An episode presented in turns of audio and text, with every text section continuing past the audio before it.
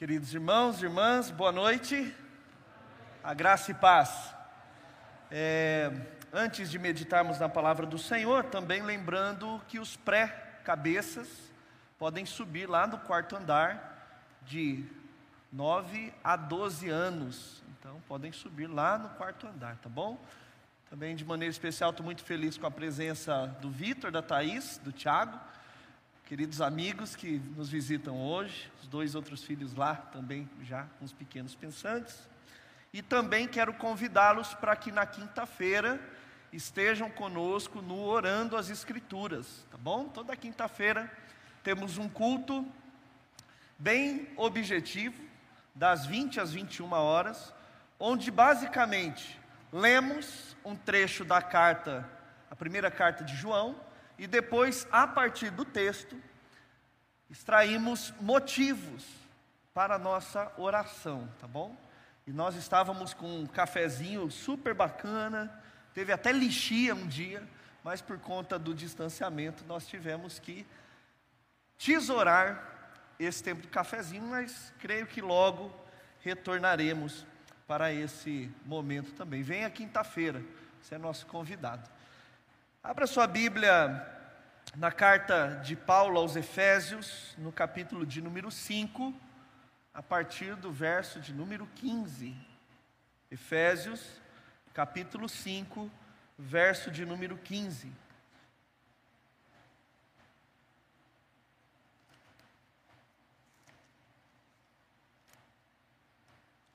E hoje eu peço licença para os irmãos, nós não usaremos, eu não vou usar na verdade a NAA, mas sim a revista Almeida atualizada, é, mas só para a gente entender algumas coisinhas do texto, tá bom? E antes mesmo de orarmos e lermos o texto, eu gostaria de fazer algumas considerações iniciais para nortear a nossa reflexão nessa noite.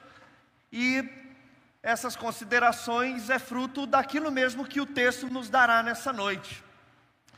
Mas eu tenho uma pergunta capciosa para cada um de nós aqui nessa noite.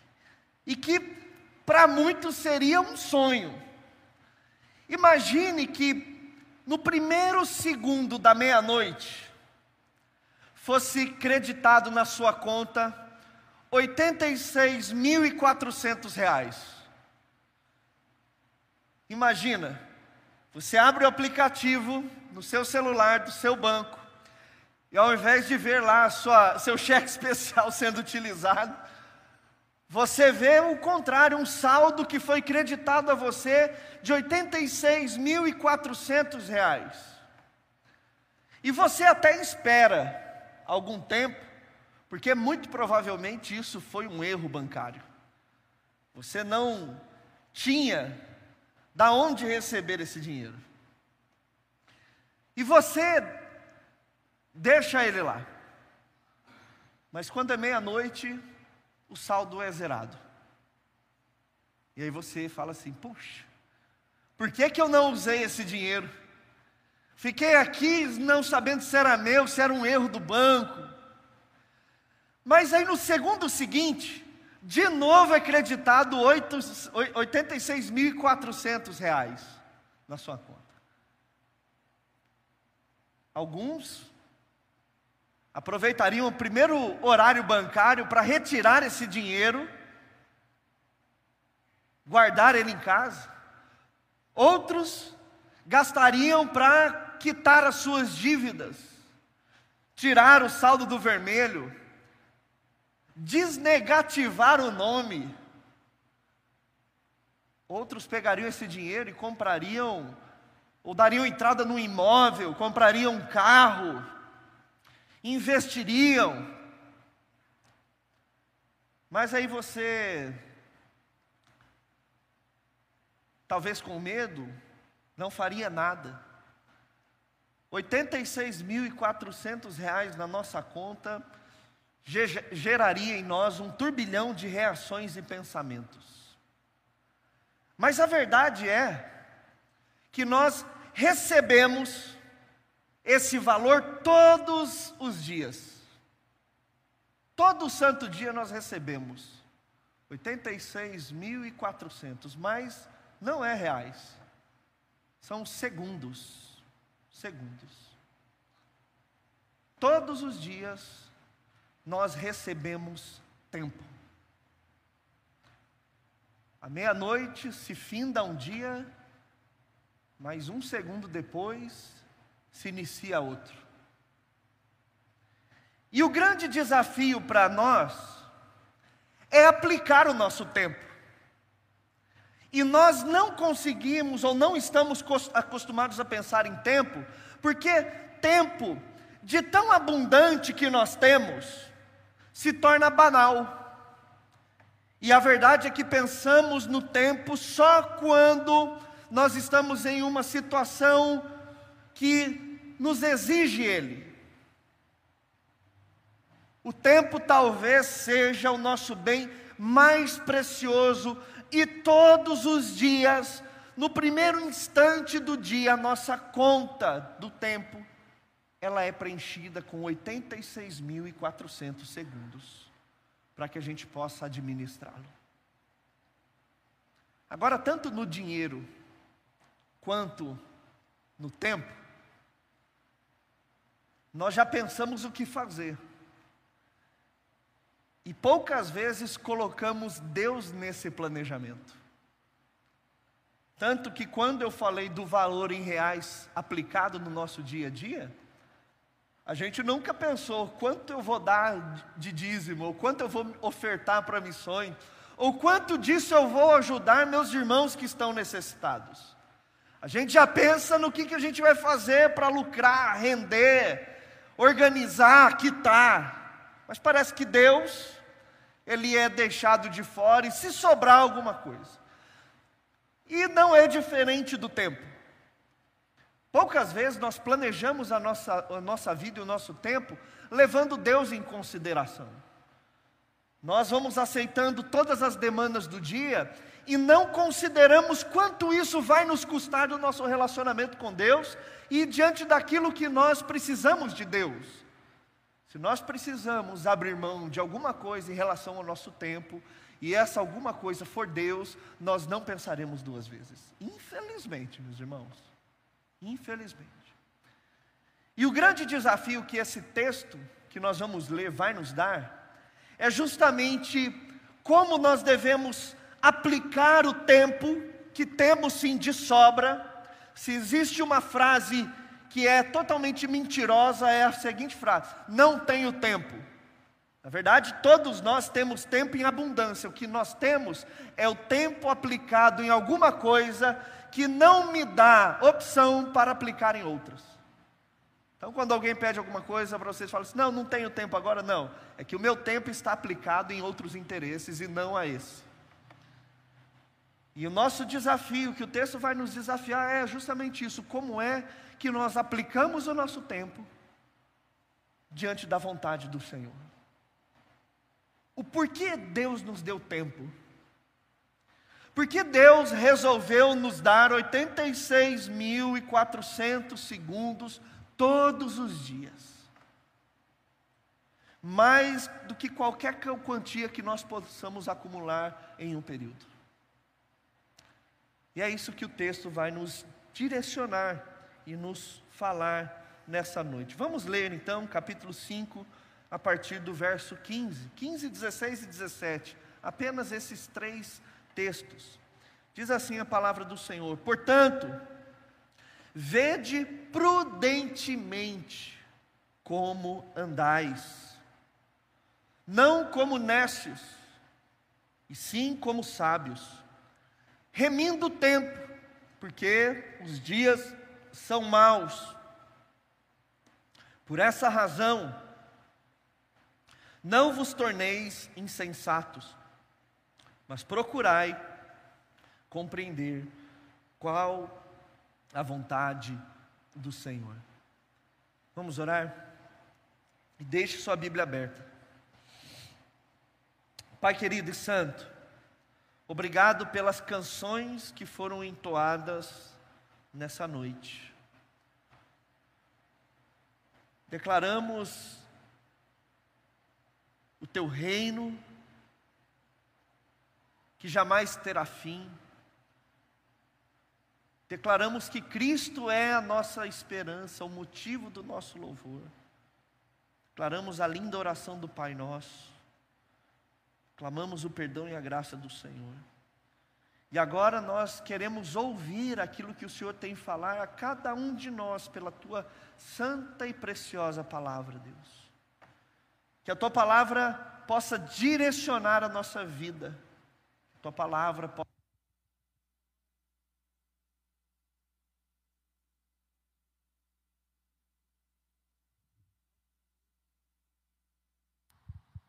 em nome de Jesus, com todo o nosso coração, Senhor. Amém e amém. Queridos, a carta que Paulo escreveu à igreja de Éfeso, na verdade, não foi uma carta escrita a uma igreja específica. É uma carta que chamamos de carta circular. Essa carta ela foi lida sim na igreja de Éfeso, mas não só na igreja de Éfeso, como nas igrejas de Éfeso. Ao ponto, inclusive, de nós estarmos lendo essa carta hoje. E a temática dessa carta é igreja. Paulo estava escrevendo não só para a igreja, mas ensinando como deveria ser a dinâmica dos crentes em Cristo que congregavam numa mesma igreja. É uma carta extremamente pedagógica, didática que Paulo ele escreve.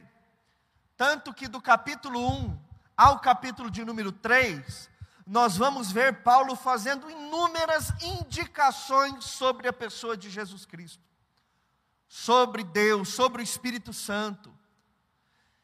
E o capítulo 4, 5 e 6, Paulo não está mais fazendo indicações, mas agora nos dando imperativos.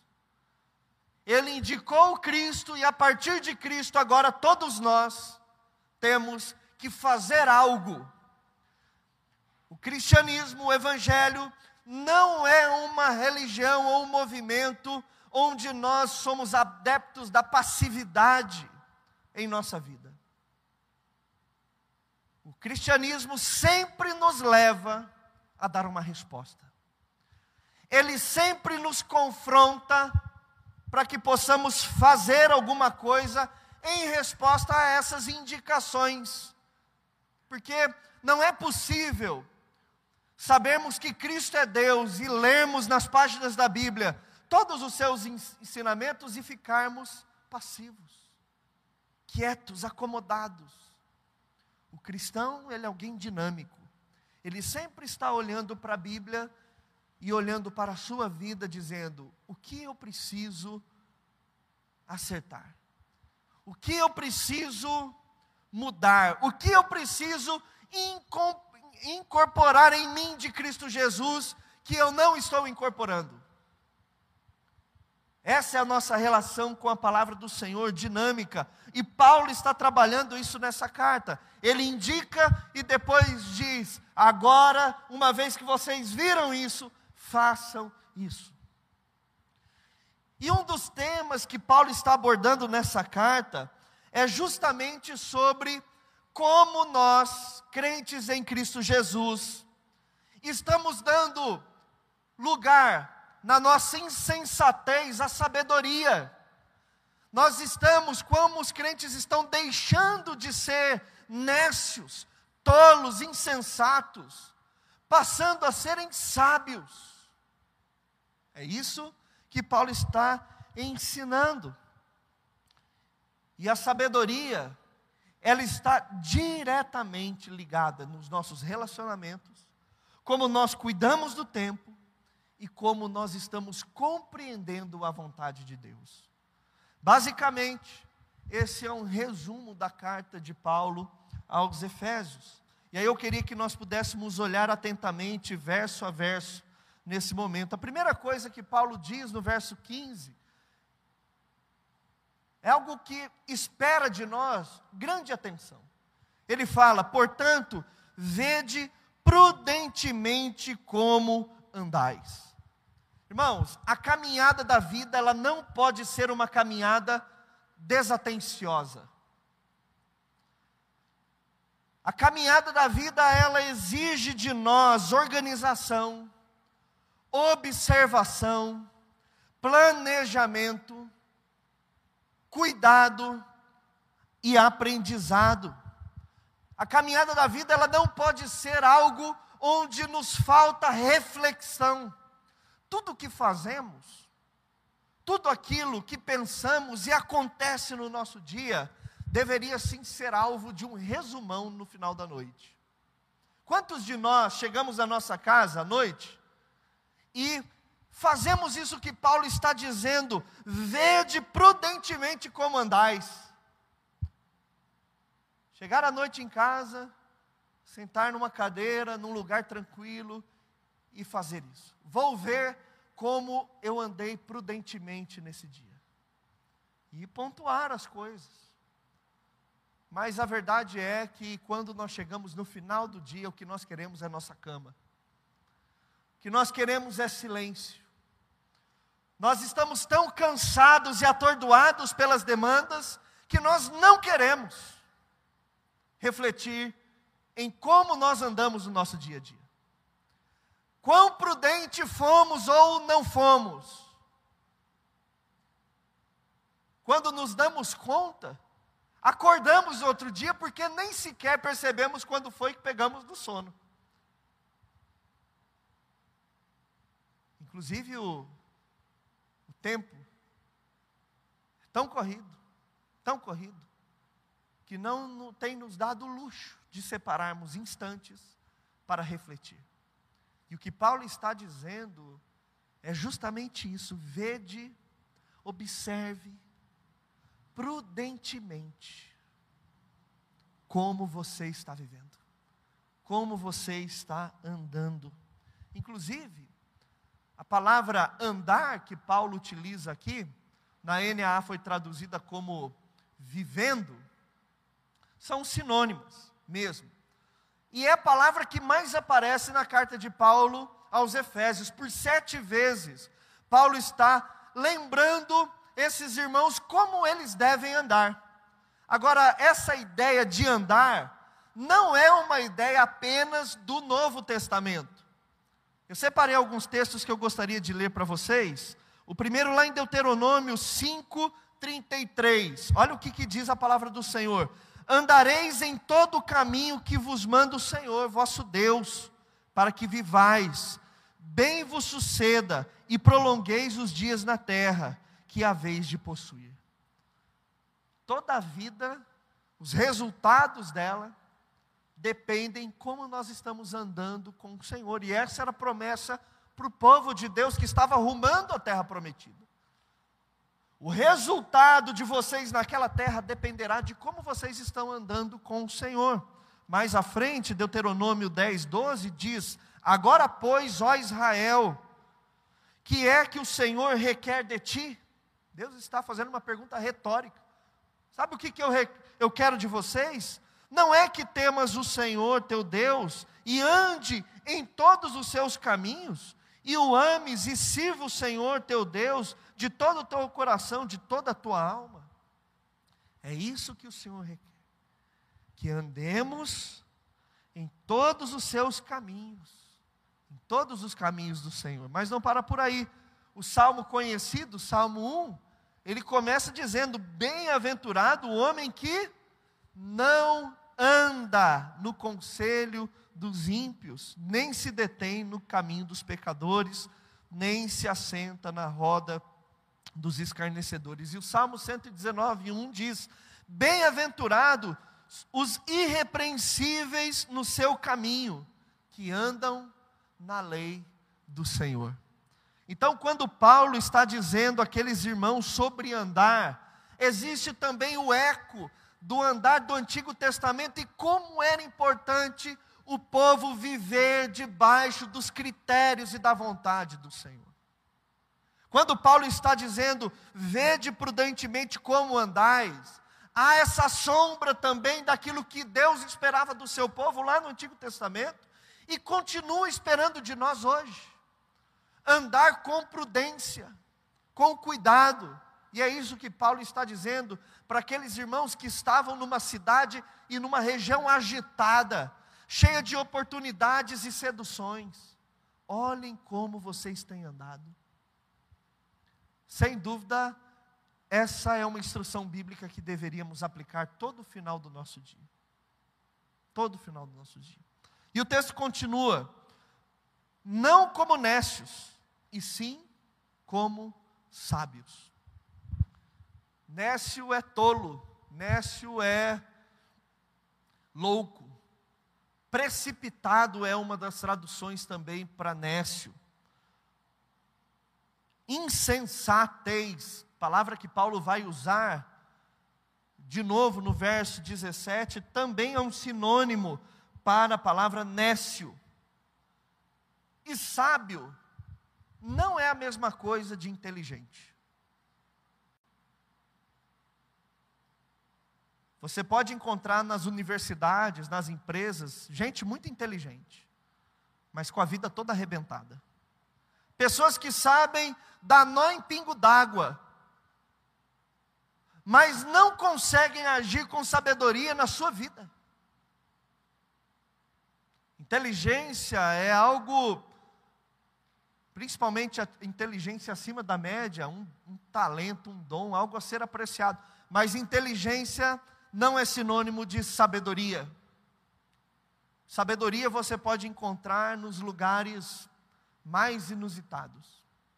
E quando a Bíblia fala sobre sabedoria e loucura, em tolice, ela está recheada de exemplos. E eu gostaria de citar alguns só para a gente entender o que Paulo está dizendo, que nós devemos prestar atenção como temos andado, não como necios, e sim como sábios. Lá na, na, no primeiro livro de Samuel, nós temos a história de Saul e Agag.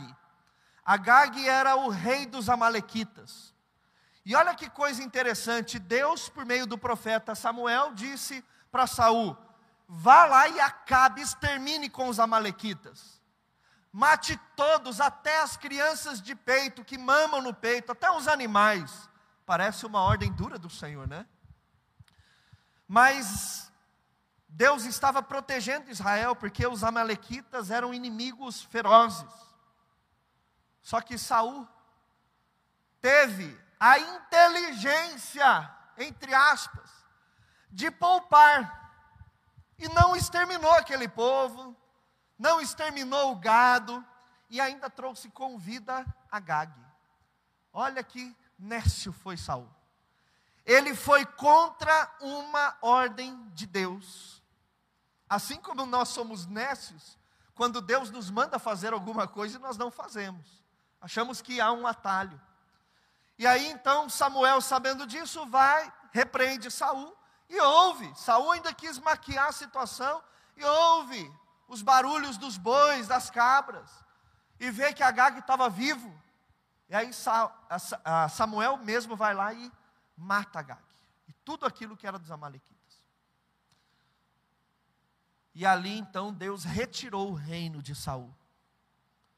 Outra história que mostra a diferença de ser nécio e ser sábio é também de Davi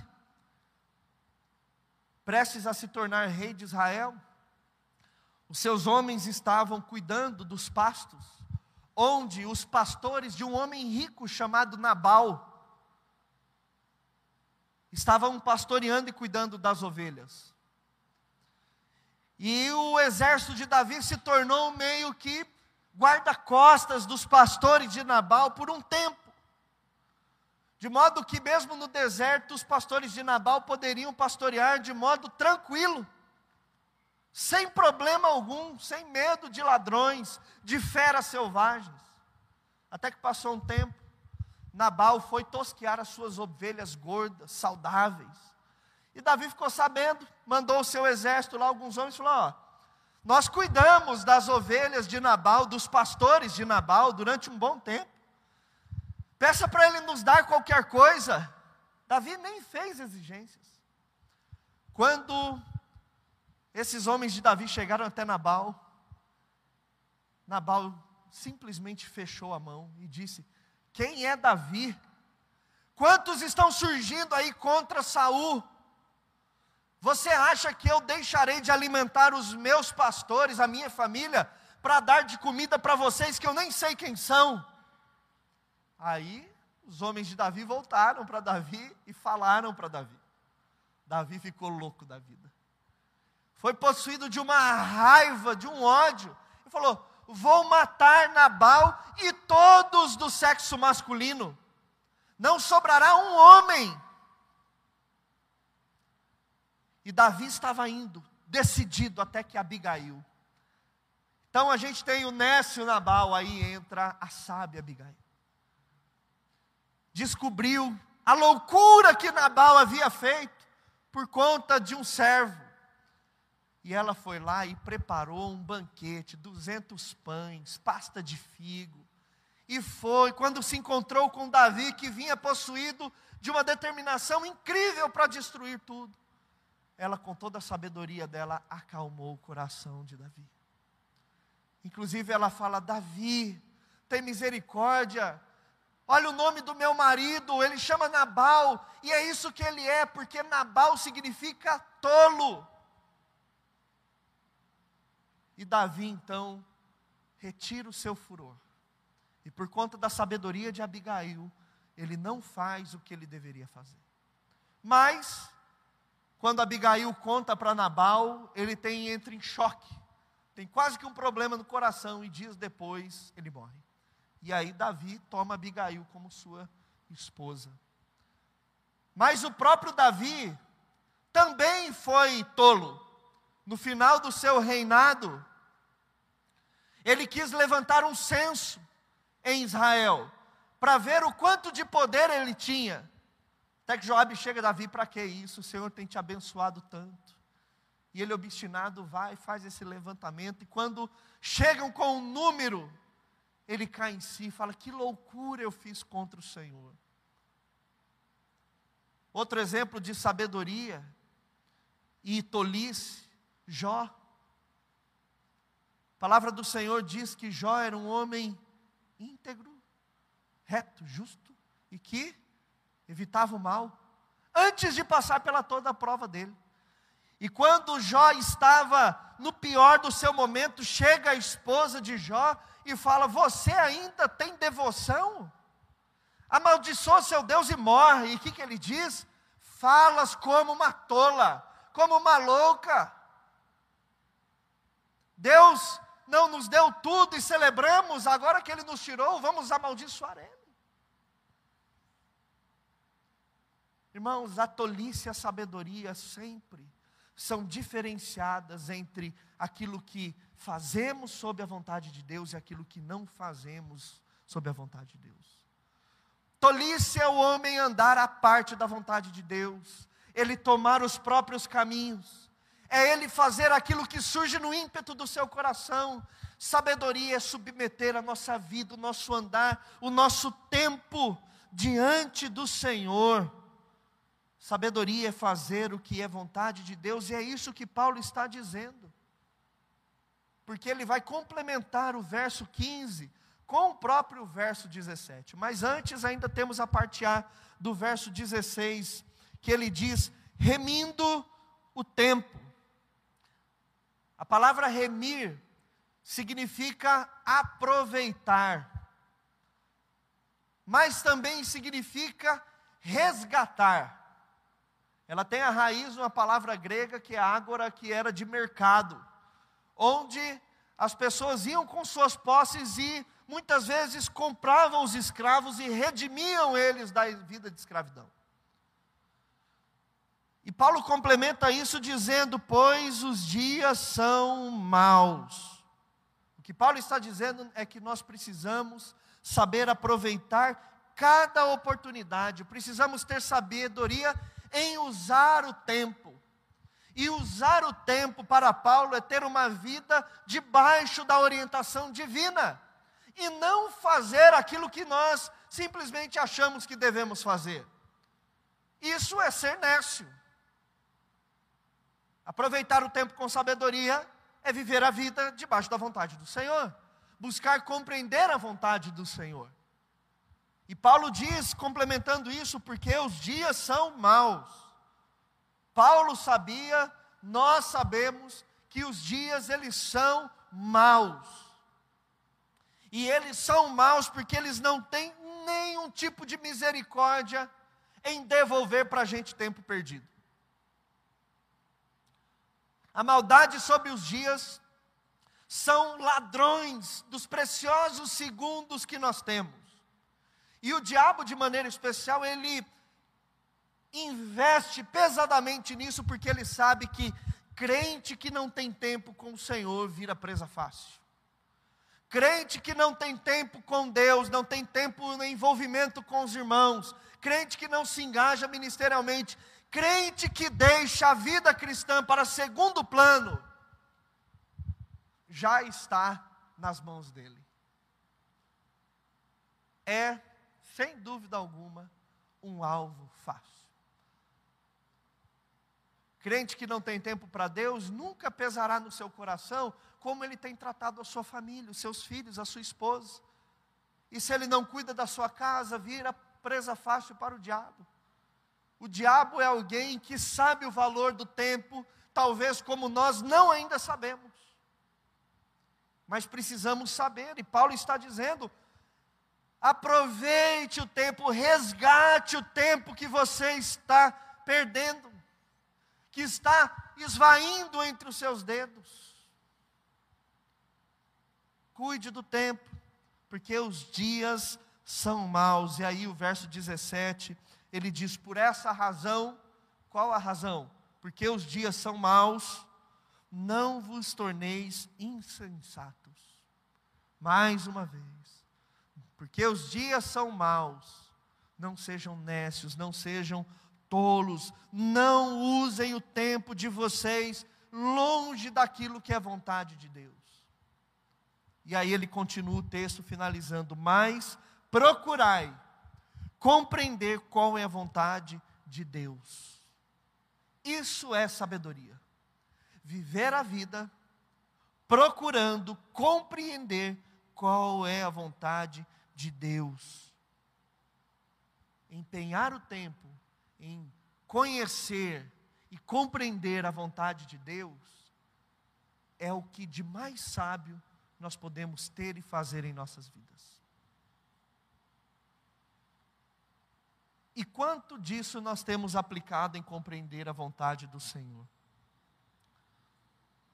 Precisamos empenhar em compreender, meus irmãos, naquilo que é eterno e não naquilo que é passageiro, porque nós temos gastado nosso tempo, especialmente naquilo que ficará aqui, ou e, e, na verdade, o problema não é nem gastar naquilo que vai ficar aqui, mas tendo uma compreensão de que o que está aqui é um fim em si mesmo. Sem a perspectiva da eternidade de Deus e do reino dEle, daquilo que Ele tem colocado ao nosso lado. E esse é um grande perigo. Então, meus irmãos, nós vamos perceber nesse, nesse texto que nós lemos que o sábio, vai ter como objetivo duas coisas. Primeiro, remir o tempo, resgatar o seu tempo. Eu acredito que é isso que nós precisamos nos debruçar nessa noite. Precisamos resgatar o nosso tempo do nosso dia a dia. Esses 86.400 segundos que temos todos os dias. Hoje ainda restam apenas alguns, mas à meia-noite iniciará uma nova contagem, um novo depósito será feito na sua conta. E a segunda coisa é procurar compreender a vontade do Senhor. Então eu queria fazer algumas aplicações para a gente nessa noite. A primeira delas é justamente sobre o tempo. O tempo, meus irmãos, é aquilo que nós temos de mais justo no mundo. Por que, que é aquilo que nós temos de mais justo no mundo? Todo mundo tem igual o rico, o pobre, o brasileiro, o asiático, o palmeirense, o corintiano. Você pode ser que nem tenha tanta beleza, seja feio, mas tempo você tem. Tempo é uma coisa que nós temos de modo igual para todo mundo. Mas, o tempo perdido, ele nunca é encontrado novamente. Inclusive, quando nós perdemos tempo e achamos que vamos recuperá-lo, nós não recuperamos. O que nós vamos, vai acontecer é que nós vamos depender e gastar mais tempo tentando suprir o que nós perdemos. O tempo é uma coisa que não aceita desaforo. Quando ele é perdido, ele é perdido. E muitas vezes nós não damos contas do valor de um ano, de um mês, de uma semana, de um dia, de uma hora e de um segundo. Por exemplo, para entendermos o valor de um ano, converse com alguém que reprovou o ano letivo, que terá que fazer tudo novamente. Eu reprovei a segunda série e a quinta série. Conhece alguém que reprovou a segunda série? Eis-me aqui. Você já pode falar, puxa, eu conheço alguém que reprovou a segunda série. Quem? Meu pastor lá da igreja. Né? E a quinta série também. Aí você passa todo ano tendo que fazer tudo de novo. Aí eu fui compensar isso com supletivo. Compensei? Que nada. Pior ano da minha vida, corrido, tive que fazer dois anos em um. E ainda eu fiz o supletivo numa espécie que era supletivo com super terceirão, lá no Prevê, era supletivo com cursinho. Para quem nunca se aplicou na escola, meu Deus. Fui aprovado debaixo de muito jejum e oração. Eu nunca orei tanto acho, na minha vida para ser aprovado. Mas é uma coisa que você não recupera. O ano simplesmente passa. Para você compensar aquele ano, você vai gastar um outro. Não há recuperação. Para a gente ter ideia de como vale um mês, converse com a mãe que teve o seu filho nascendo no parto prematuro. Quanto fez falta aquele mês? Aquele simples mês na formação do seu filho ou da sua filha. Ou até mesmo na preparação da maternidade, que foi rompida inesperadamente porque teve que nascer o seu filho prematuramente para entender o valor de uma semana, converse com alguém, algum vendedor que precisa bater metas. E como faz falta quando algumas coisas não se desenvolvem em uma semana, num mês que tem quatro. O planejamento, sua cabeça fica, ó, me resta duas, três, uma semana. Para entender o valor de um dia, pense na vida de uma diarista, que depende das suas diárias para trazer alimento na mesa, ou para compor a sua renda, e naquele dia ela não teve.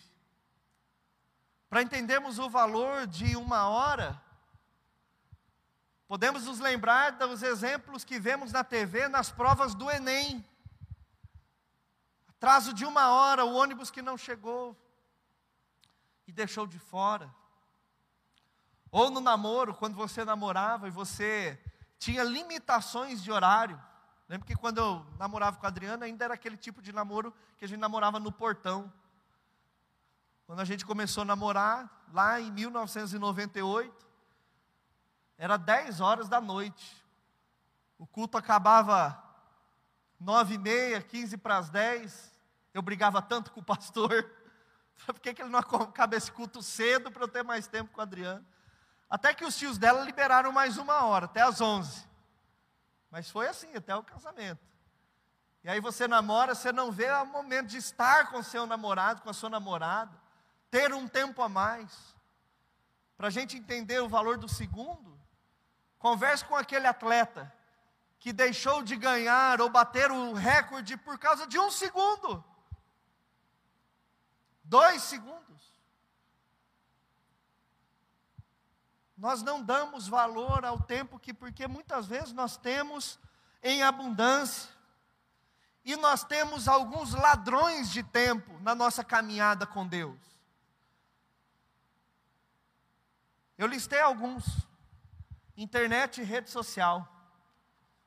Você vai para olhar uma mensagem, quando você vê, gastou 20 minutos do seu dia ali.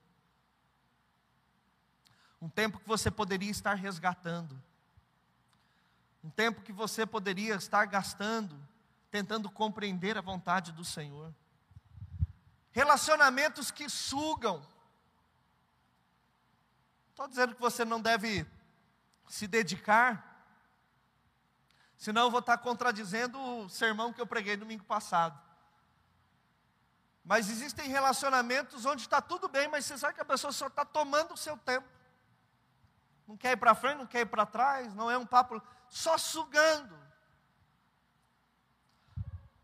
Também dormir tarde.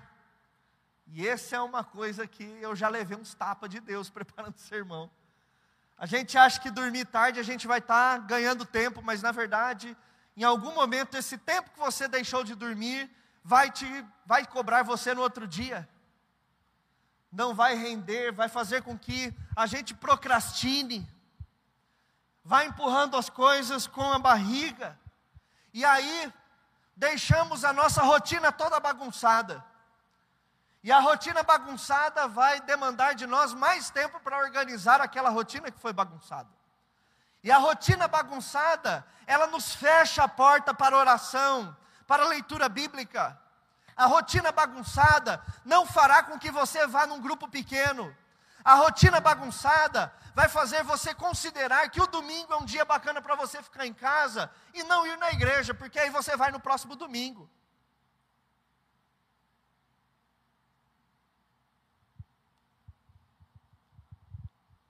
Videogame.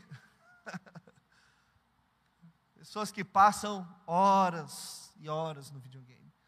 E videogame não é coisa só de criança, adolescente, não. Muitos adultos. Tem problema. Rede social, videogame não é pecado. Mas a partir do momento que nós não estamos vendo como estamos andando, não estamos remindo o tempo, isso é um problema. E um outro vilão do tempo também é a ganância. Quando nós queremos mais, mais e não sabemos falar não. Nós já temos o suficiente para a nossa vida, mas nós estabelecemos um padrão tão alto, tão alto, que vai custar tudo que nós temos para mantê-lo depois. E você vai ter que pegar toda a hora extra. Todos os dias você vai ter que ficar três horas a mais no expediente. E isso aos poucos vai custando a nossa família, vai custando o casamento, vai custando os filhos. Porque o tempo passa para os nossos filhos também. Eu lembro uma coisa que eu nunca esqueci. Eu estava ali no canto com o pastor Paulo, pastor Paulo César. E aí, um, antes do culto aqui, conversando informalmente, eu falei: Cara, teus filhos tão grandes, né? Flavinho, Paulo e Lucas. E o Paulo estava com 17 anos.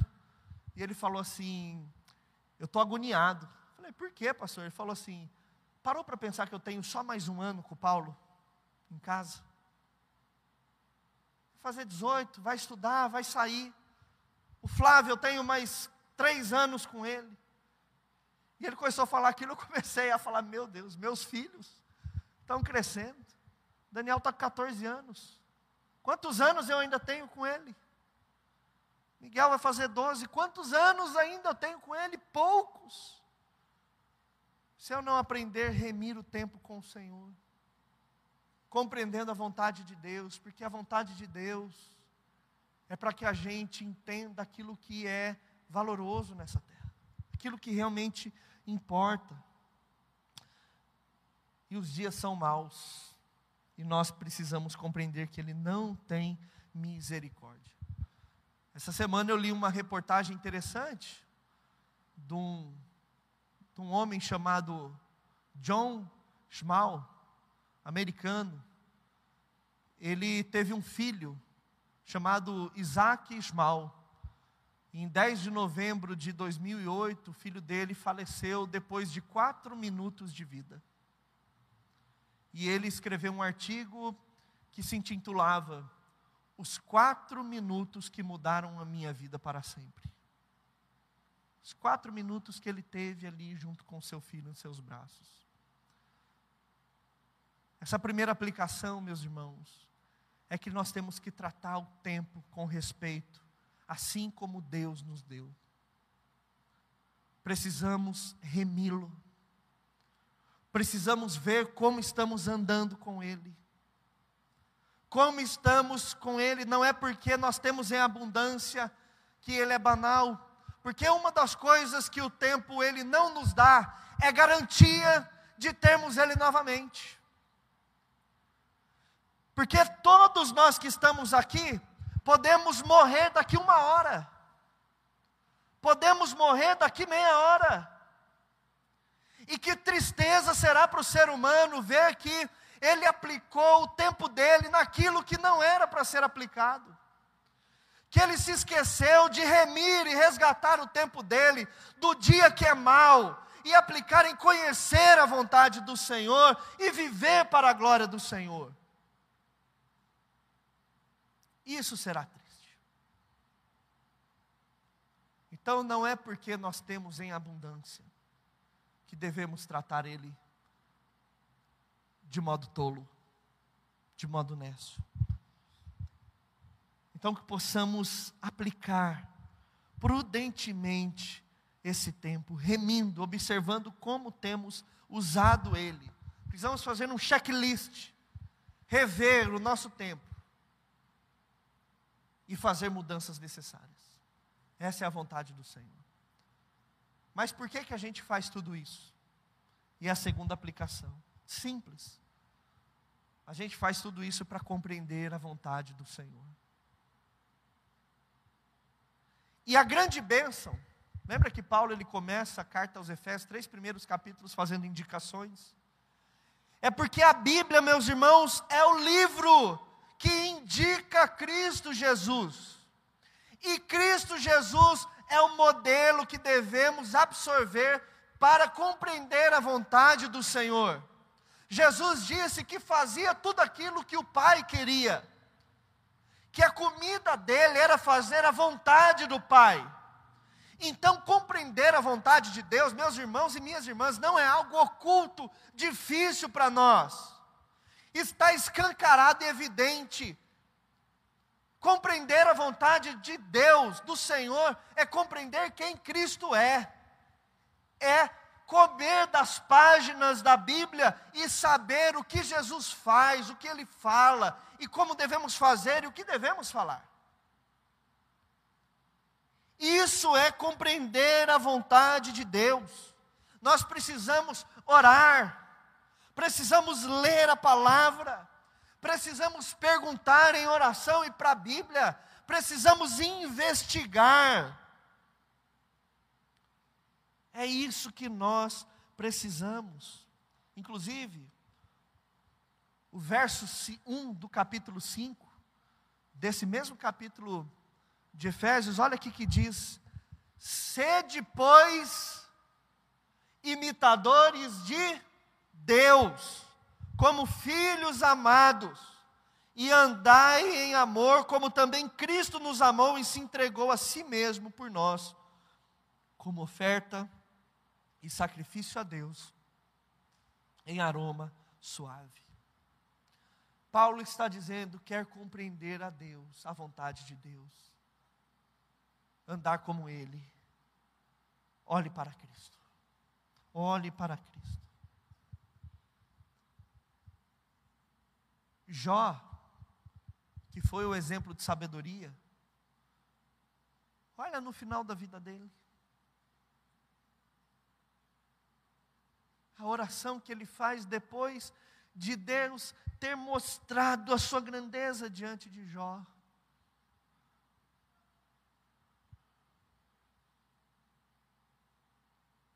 Antes eu te conhecia de ouvir falar, mas agora meus olhos te veem. Por isso me abomino, me jogo nas cinzas. Eu fico pensando, se Deus dizia que Jó era um homem íntegro, justo, que se desviava do mal, antes de tudo o que aconteceu com a vida dele, imagina o que Jó se tornou depois. Imagina o que pode acontecer com as nossas vidas, se nós aprendermos a compreender a vontade de Deus, se nós passarmos a remir e observar prudentemente o nosso tempo. Tente vislumbrar isso. Porque a verdade é que não observar essa palavra do Senhor que Paulo escreveu à igreja de Éfeso tem arrebentado com a nossa vida. Por isso que nós estamos muitas vezes cansados. Não é porque nos falta tempo. É porque nós não estamos usando o tempo como Deus gostaria. Nós não estamos aplicando nosso tempo em compreender a vontade do Senhor. Nós não estamos observando prudentemente como nós estamos andando. E esses são os desafios para as nossas vidas hoje. Irmãos, eu queria fazer duas orações nessa noite. A primeira é para você que se identifica com o problema do tempo. Você que não tem remido o tempo, você que tem andado indiferente ao tempo, você que não tem andado prudentemente. Quero orar para que Deus ajude você a remir o tempo, entendendo que os dias são maus para que Deus dê a você sabedoria, para que você saiba lidar com os 86.400 segundos que serão depositados na sua conta no primeiro segundo da meia-noite. Para que Deus te dê sabedoria para organizar o seu tempo, a sua agenda, sua demanda com a sua família, para que nessa organização você não se esqueça do Senhor. Não se esqueça do Senhor. E a segunda oração é para que você, que precisa compreender a vontade de Deus, você que precisa buscar, aprender, observar, refletir melhor, você está perdendo tempo com tantas outras coisas, mas não está buscando o Senhor.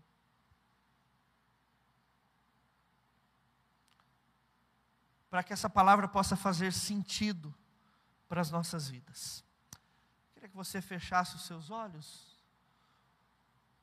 Vou chamar só o Juninho mesmo, o piano e Vanessa e Brunão, podem cantar Louvemos ao Senhor?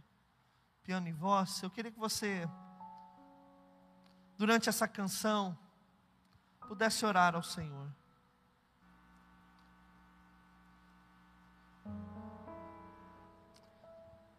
Pai querido e santo, eu quero orar, Pai. Primeiro, para nós que temos problema com o tempo, não estamos remindo o tempo, não estamos olhando prudentemente a maneira como nós estamos andando. Por termos de sobra ou acharmos que nos é garantido no dia de amanhã, fazemos as coisas do jeito que queremos. E às vezes estamos já tão embolados, sobrecarregados, atropelando tudo e a todos. Porque nos dias maus, o tempo não recebe misericórdia. E como Deus a o tempo mal administrado tem custado, inclusive, a nossa qualidade de vida contigo. Não temos tempo para orar, não temos tempo para ler a Bíblia, não temos tempo para estar num grupo pequeno, não temos tempo para estar na igreja. O dia mal nos atordoa de cansaço não queremos ouvir ninguém, não queremos conversar com ninguém, porque estamos esgotados. Porque estamos buscando compreender as coisas dessa vida, mas nos esquecendo de compreender as coisas do Senhor. E Deus, pedimos misericórdia. Nos ajude, Senhor, a organizar o nosso tempo no temor do Senhor. Nos ajude, a Deus, a organizar a nossa vida no temor do Senhor, na sabedoria, porque sabedoria é fazer a vontade do Senhor. Nos ajude, Senhor, remir o nosso tempo para que a nossa família também seja beneficiada. Deus, como é abençoada a família onde o pai ora, a família onde que tem um pai que ora, que lê a Bíblia, que ora com seus filhos, que ora com a sua esposa. Que bênção é um lar onde existe um pai que leva a sua família para a igreja, um pai que entende a importância de estar congregando com outros irmãos, que, prefere, que preferem se alimentar e se encher do espírito, do que se embebedar, do que mergulhar nas redes sociais. Pai, que bênção é a família que tem uma mãe que ora, uma mãe que intercede pelo marido, pelos filhos, uma mãe que se aplica conhecendo o conhecimento das Escrituras, uma mãe que também brigue em casa para levar a família para a igreja, que brigue em casa para ter a família num grupo pequeno, que olha nos olhos dos filhos e podem ali aconselhar com uma palavra bíblica, que descansa no Senhor. Que bênção, Pai. Uma família que consegue remir o tempo aproveitar bem o tempo no Senhor. Tem misericórdia e nos ajude, Senhor. Nós que não estamos sabendo usar o tempo. O que acontece é que nós estamos perdendo, perdendo, perdendo, e nunca vamos reaver. Mas também, Senhor, eu oro por aqueles que conseguem remir o tempo, mas que ainda não conseguiram compreender a vontade do Senhor. Nos ajude, Senhor, a olhar para Cristo, porque Cristo é a compreensão da vontade de Deus. Muitas vezes achamos que vamos compreender a vontade de Deus por osmose, por mera reflexão. Mas Deus nos faça mergulhar na palavra e viver aquilo que Cristo é.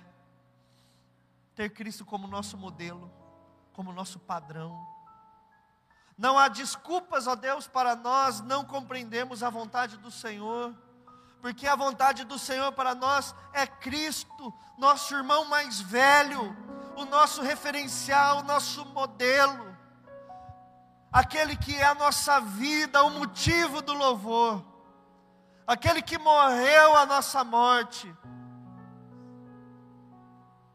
aquele que nos trouxe salvação.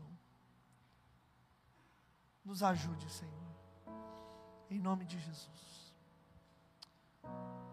Vamos ficar em pé. E eu queria que durante essa canção, como igreja, pudéssemos responder a Deus. E se você quiser aproveitar ela para orar um pouco mais, Faça isso em nome de Jesus.